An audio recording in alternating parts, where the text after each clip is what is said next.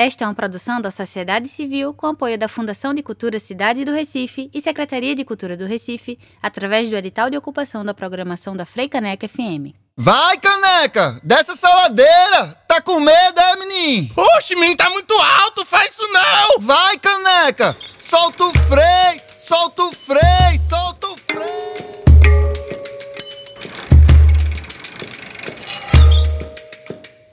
Olá, queridos ouvintes da Rádio Frei Caneca FM. Estamos começando agora mais uma edição do Solto Frei, o nosso programa sobre mobilidade, bicicleta, sustentabilidade, democracia e muito mais.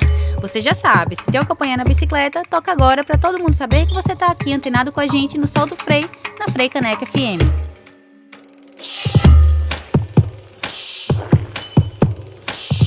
Na locução, como de costume, eu, Tuane Teixeira. E esse é o Solto Freio, o seu programa sobre duas rodas e na força do pedal, realizado pela Associação Metropolitana de Ciclistas do Recife, a Amiciclo. Hoje, o Solto Freio traz como pauta as desigualdades sociais na mobilidade urbana. Como convidada, temos Ruth Costa, que tem um currículo imenso e é uma das referências na luta pela mobilidade por bicicleta no Brasil. Ruth é presidenta da União de Ciclistas do Brasil, a UCB, mulher negra, mãe, avó, técnica em segurança do trabalho, voluntária da rede Bike Anjo, membro do coletivo Paraciclo, fotociclista e bicicleteira, militante da mobilidade sustentável e do direito à cidade, uma das idealizadoras dos projetos Pedala Mana, e Perifa na Pista, que tem o objetivo de fortalecer o uso da bicicleta em territórios periféricos e de baixa renda. As cidades são planejadas contribuindo com as desigualdades sociais, algo bastante comum nas grandes cidades do Brasil. Pessoas que residem nas periferias, que são baixa renda, e especialmente as pessoas negras, têm menos acesso a oportunidades de emprego, saúde, educação e lazer. Segundo o estudo Desigualdades Socioespaciais de Acesso a Oportunidades nas Cidades Brasileiras, realizado pelo Instituto de Pesquisa Econômica Aplicada, o IPEA, em parceria com o Instituto de Políticas de Transporte e Desenvolvimento, ITDP, em todas as 20 cidades analisadas, a população branca e de alta renda tem mais acesso a oportunidades do que a população negra e pobre, independentemente do meio de transporte considerado. A pesquisa ainda aponta que apenas 9% da população com renda mensal abaixo de um salário mínimo mora próximo das estações de transporte, enquanto 29% das pessoas com renda acima de três salários mínimos estão até um quilômetro de distância de infraestrutura de transportes mais qualificadas nas cidades.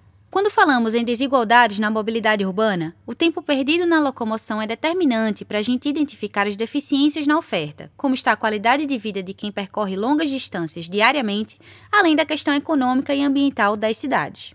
Segundo a Tonton Internacional 2020 IPEA, Recife ficou com a maior média em tempo perdido no trânsito por ano no deslocamento casa-trabalho-casa.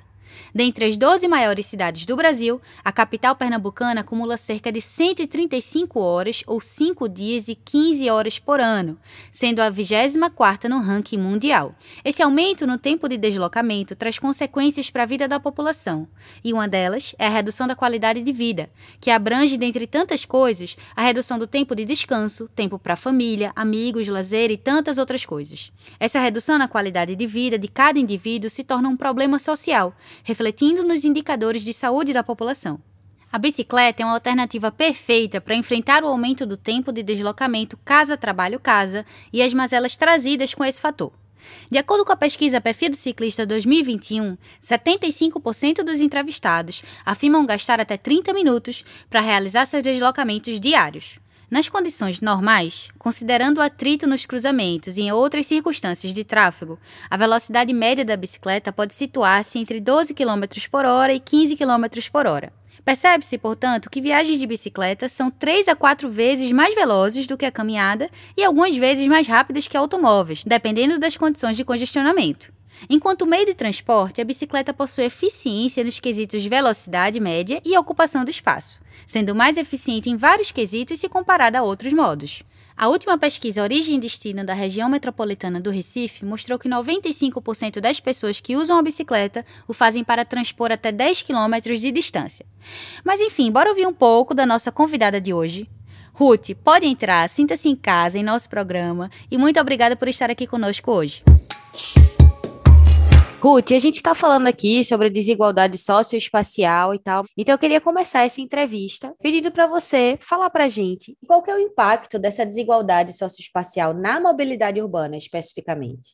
Eu sempre costumo dizer eh, nas lives que a gente participa do quanto e quando a gente cobra e em todos os lugares. Quem mais usa a bicicleta como meio de transporte? Quem mais anda a pé? A população periférica. Mas aonde é que é feito? Em qualquer cidade. Vai pesquisa lá na tua cidade, onde foi feita a primeira ciclovia? Na minha cidade, onde foi feita a primeira ciclovia? Lá no outro estado, em São Paulo. É para essa população que nem usa a ciclovia, de repente, que anda de carro, que não pega chuva, que não pega sol e quem mais precisa é o último a receber a infraestrutura quando recebe. Então, esse é o impacto, sabe, de, da população sofrer com isso, com transporte público superlotado, com os atropelamentos, enfim. Não sei se eu, se eu, se eu consegui contemplar essa pergunta. Hein? Sim, Ruth, você conseguiu responder perfeitamente bem a pergunta, e aí eu estou pensando nessa importância do levantamento de dados, né, como a questão das pesquisas de origem e destino, como elas são cruciais para o planejamento das cidades.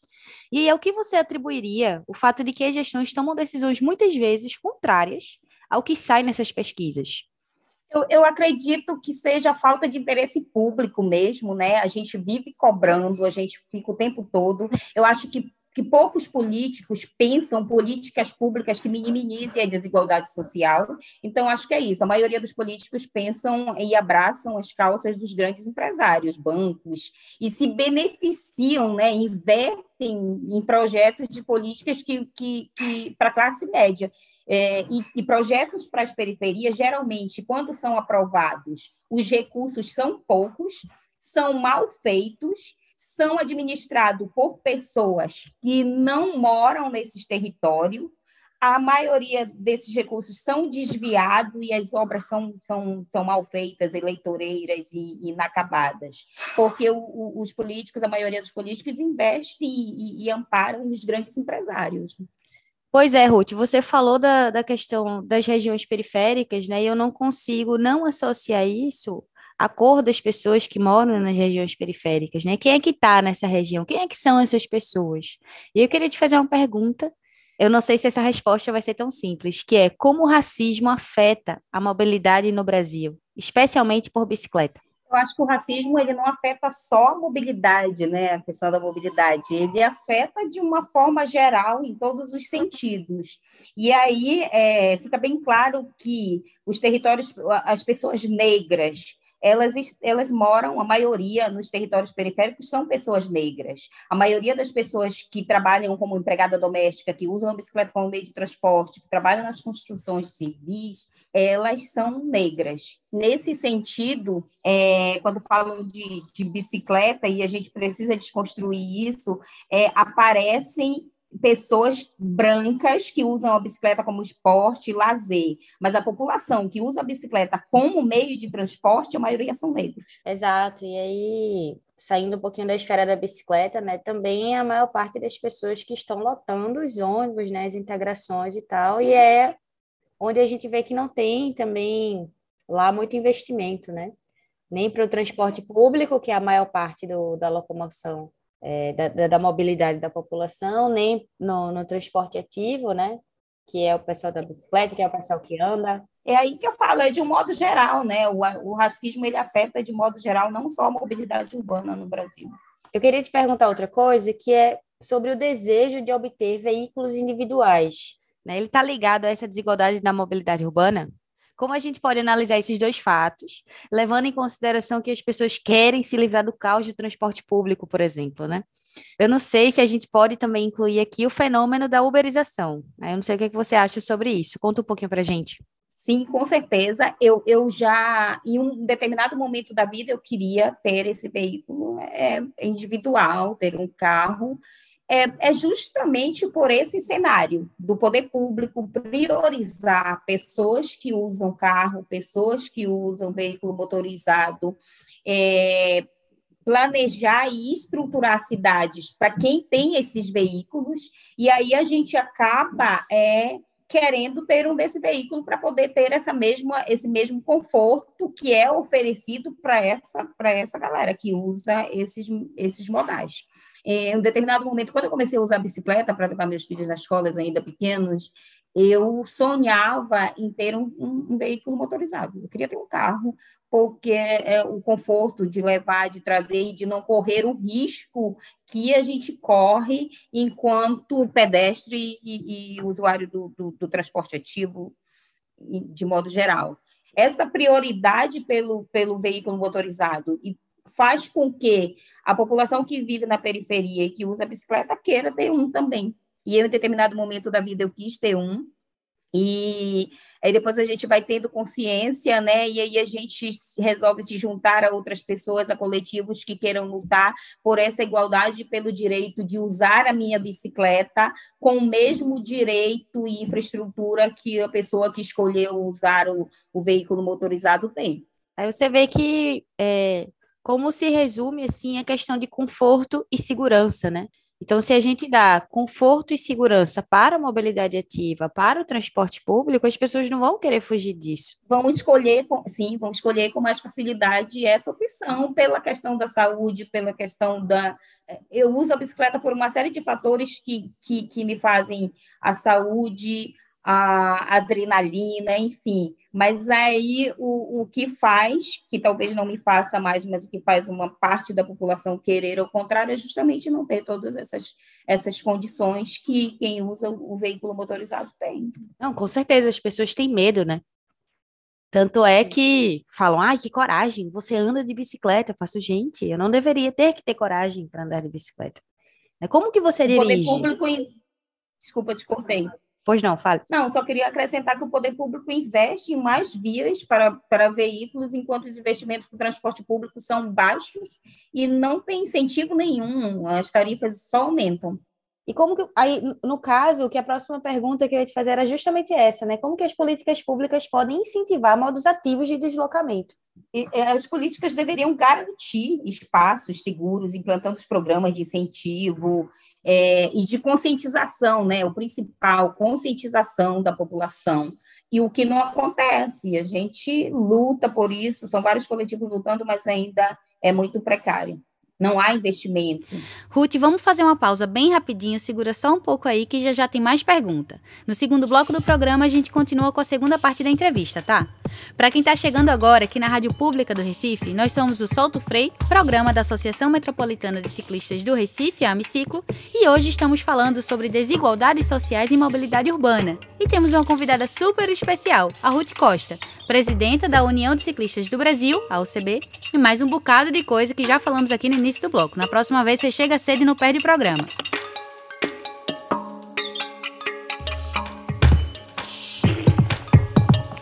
Bem-vindos novamente ao Solto Frei, o programa sobre bicicleta, mobilidade gente na rua sendo feliz aqui na Rádio Frei Caneca, a rádio pública do Recife. No programa de hoje estamos conversando com a cicloativista Ruth Costa sobre as desigualdades que podemos enxergar na mobilidade urbana.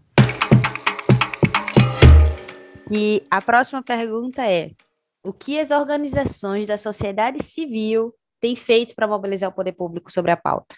O que temos de conquista em território nacional que você pode trazer aqui para a gente na, com a sua experiência? Então, a gente tem feito mobilizações, tem tentado se organizar, cobrar do poder público, cobrar políticas públicas que atendam a nossas demandas mas ainda é muito difícil, né? A gente vem tendo, tendo conquistas a passo de formiguinha, assim. Semana passada eu estava falando com um amigo meu, assim, que é da, da, da, da luta da mobilidade, e ele falou assim, ó, tô cansado, vou dar um tempo. E, assim, eu acho que a gente tem que ser incansável, mas é, é muito difícil, assim. As conquistas são, são muito lentas, há um retrocesso, a, a, a troca de, de da administração pública vai trocando e a gente avança, retrocede, é, é muito frustrante. A nível nacional, a primeira coisa que eu consigo pensar é a questão da mobilidade nas eleições, né, que foi uma articulação nacional, eu acho que muito bem feita e que conseguiu, né, impactar nas cidades. Aqui em Recife, a gente teve relativamente um, uma boa quantidade, né, de gestores, de pessoas do legislativo também, é, se comprometendo com todo né, toda a carta de compromisso, ou pelo menos parte dela. E a gente está andando a passo de formiguinha, mas acho que a gente está andando para frente, né? Abriu-se agora uma, a, uma licitação para uma ciclovia numa das avenidas mais importantes aqui, que é uma luta nossa, que é ciclovia nas avenidas, né? É, quem sabe daqui uns anos a gente não está com a cidade um pouquinho mais segura, mais ciclável, para o pessoal realmente se deslocar da sua casa para o trabalho, para o seu lazer, para o seu estudo, enfim.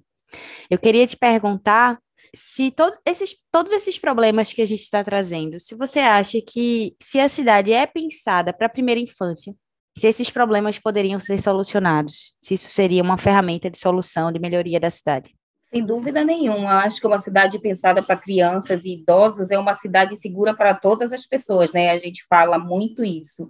E, e eu acho, inclusive, que esse é o caminho, né? A gente, a gente falar de mobilidade para a infância, a gente levar a discussão da mobilidade para as escolas, eu, sem dúvida, acredito que é por aí.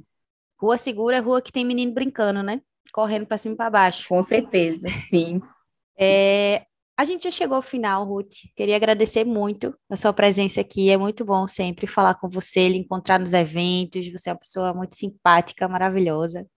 E eu vou deixar só um espacinho curtinho. A gente tem um restinho de tempo para você deixar algum recado, alguma fala que você queira para quem está ouvindo a gente, algo que você acha que as perguntas é, não tenha contemplado, né? Isso que você quer falar. Fica à vontade. Então, é, eu queria, inclusive, deixar um recado para as pessoas que estão na luta e que, de repente, se cansam, que a gente não pode parar nunca, a luta continua, a, gente ainda tem muita luta pela frente, porque quem, quem mora em territórios periféricos, como a gente mora, sabe que a coisa só vai acontecer quando a gente unir as nossas forças, falar com os nossos vizinhos, com os nossos amigos, com as pessoas de perto, do quanto que a gente precisa estar unido para lutar e cobrar por esses, por esses, por essas melhorias. E, e nós somos maiorias, a população periférica é maioria, a população que usa a bicicleta como meio de transporte é maioria.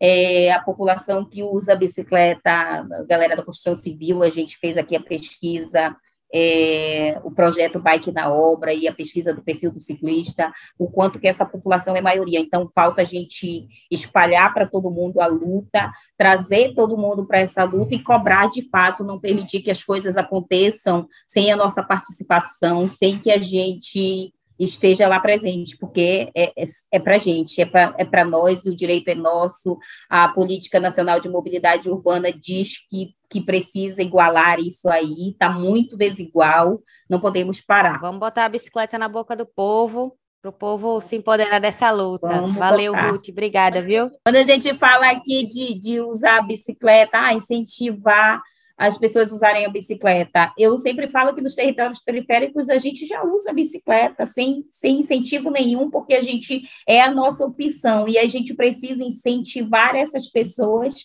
a entenderem que a bicicleta é um veículo, é saudável, tem direito à rua, tem direito ao espaço público e cobrar a infraestrutura que nos ampare. Pronto, eu acho que depois disso eu não preciso nem mais continuar o programa, porque Ruth já deu todo o papo, né? Já falou tudo, já deu a aula, já, já posso aqui bater meu ponto e ir embora. Deixa o programa com Ruth agora que vai dar certo, eu acho. Quer assumir, não, Ruth?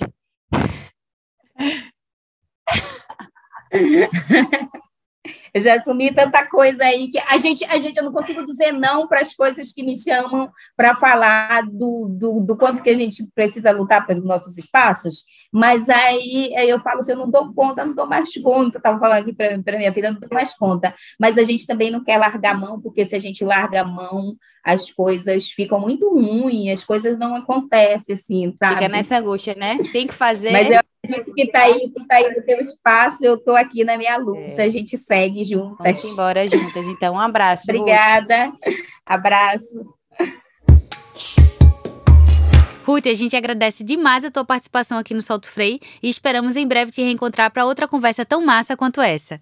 Para fechar o programa de hoje, nosso momento Foca na Leitura traz um trecho do texto Mundo Sem Carros, de Roberto Andrés, retirado da revista Pisiagrama, na voz de Rebeca Santos. A busca por fazer parte do seleto clube que tem as distâncias reduzidas foi naturalmente enorme. Ter um carro foi se tornando necessidade não só para quem fosse morar junto à natureza, mas para todos que pretendessem viver decentemente na cidade, se locomover e acessar serviços. Quem não aderisse ao automóvel, que seguisse penando nos centros urbanos poluídos e barulhentos, graças aos automóveis, que se virasse para caminhar em territórios destroçados pelas obras rodoviaristas, que ficasse dependente de ônibus demorados para chegar em lugar, em lugar antes não era necessário ir. A esse processo, Johnny Jacobs chamou de, aspas, erosão das cidades pelos automóveis, em seu livro seminal Morte e Vida de Grandes Cidades, publicado em 1961. A erosão é paulatina, como que por garfadas. Abre aspas.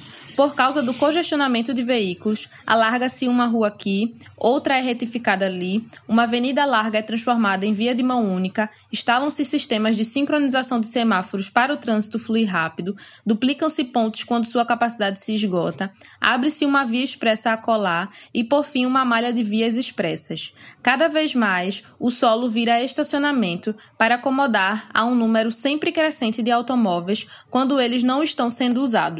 A piora das condições de vida pedestre e dos transportes públicos aumentava a demanda por carros, em um processo de retroalimentação infinito.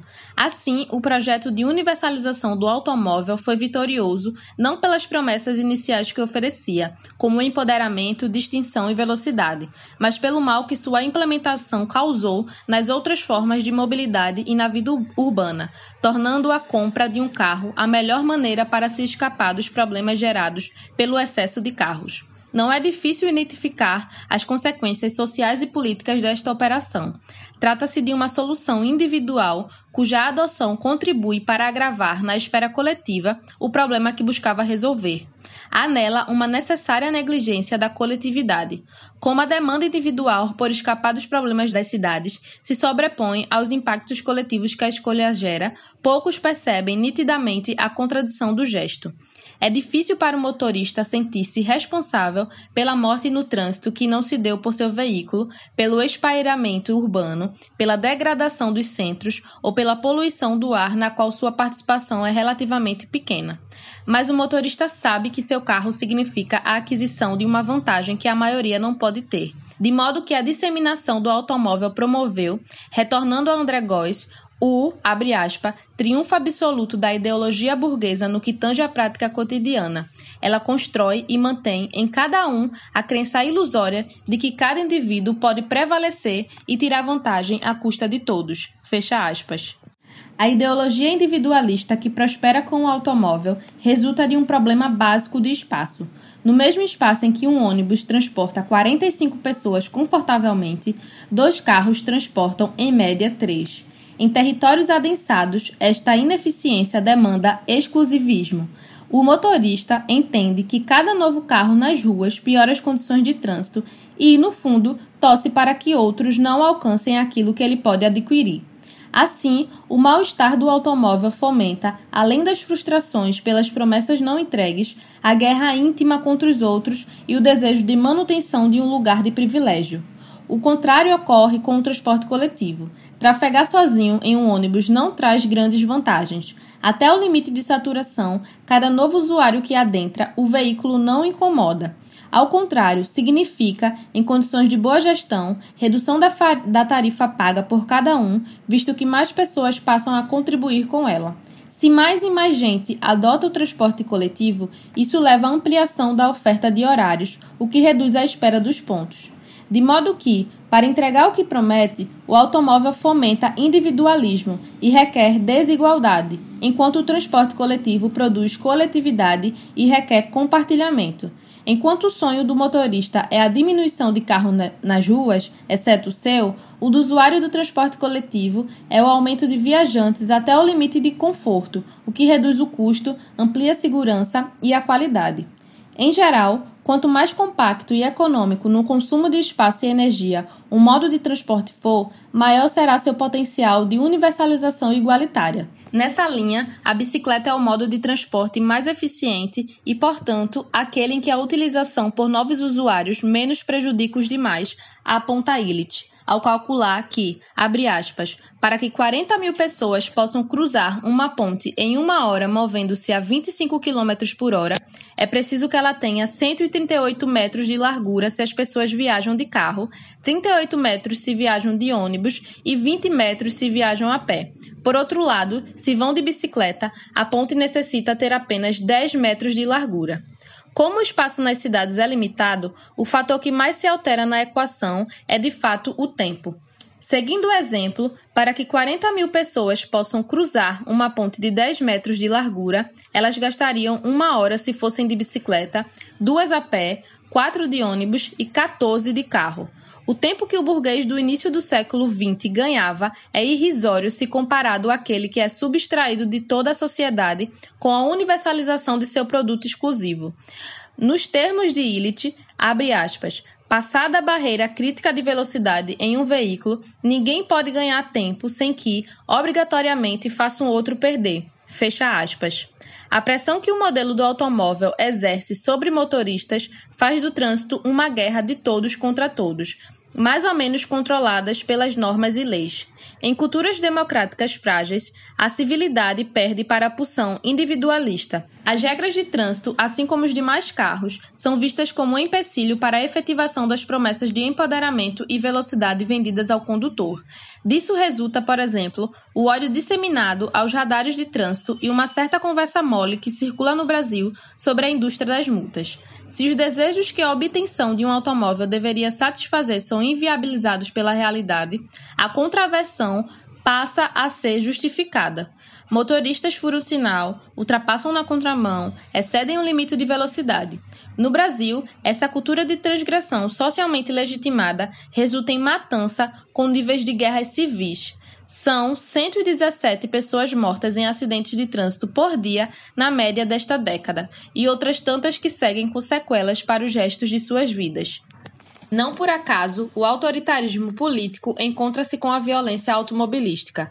Desde muito tempo, faz parte da plataforma política de Jair Bolsonaro alimentar a indignação contra toda forma de controle ao trânsito.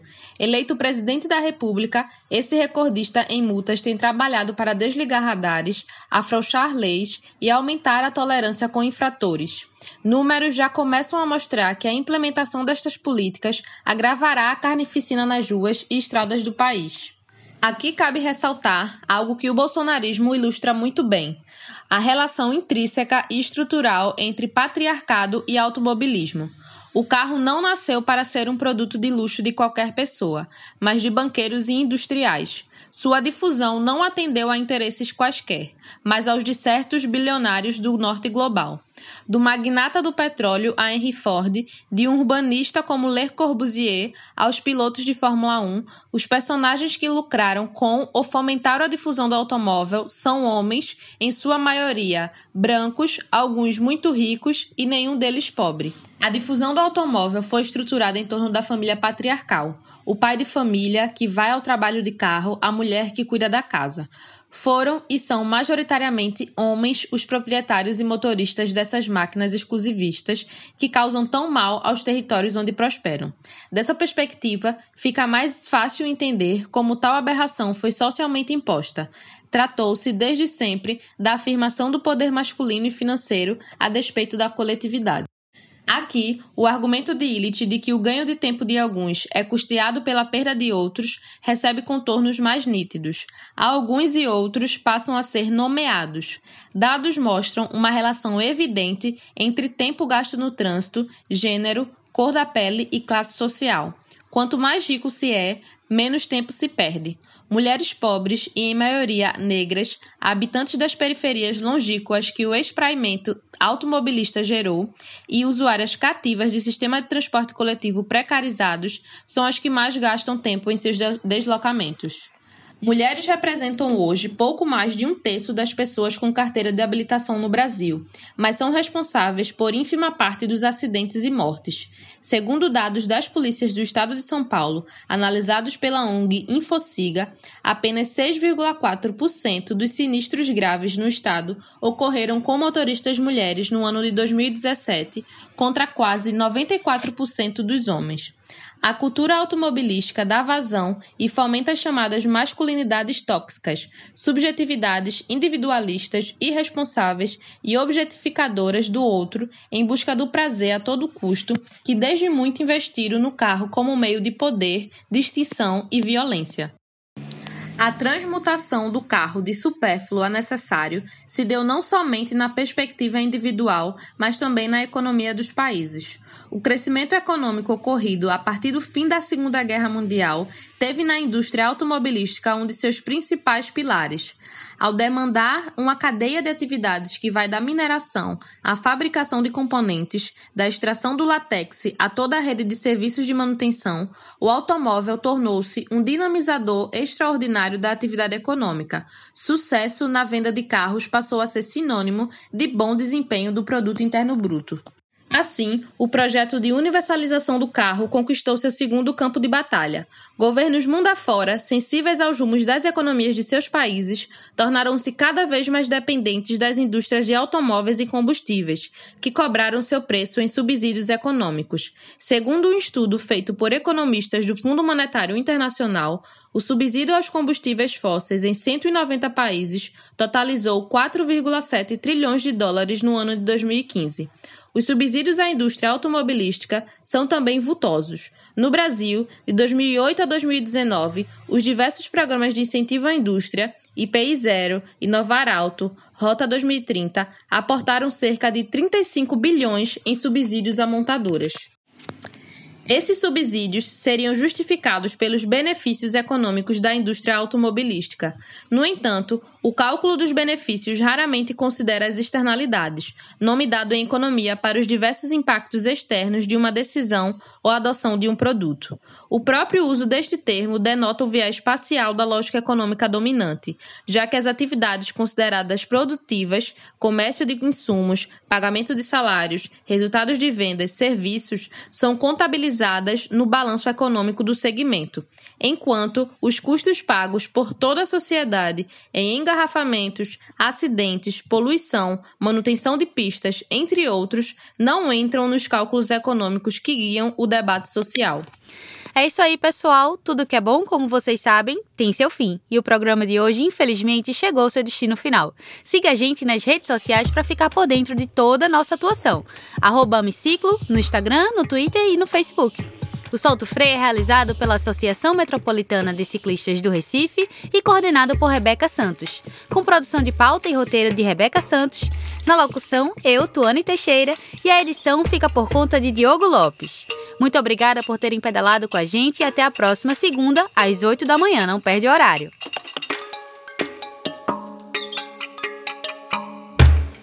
Esta é uma produção da sociedade civil com apoio da Fundação de Cultura Cidade do Recife e Secretaria de Cultura do Recife, através do edital de ocupação da programação da Frei Caneca FM.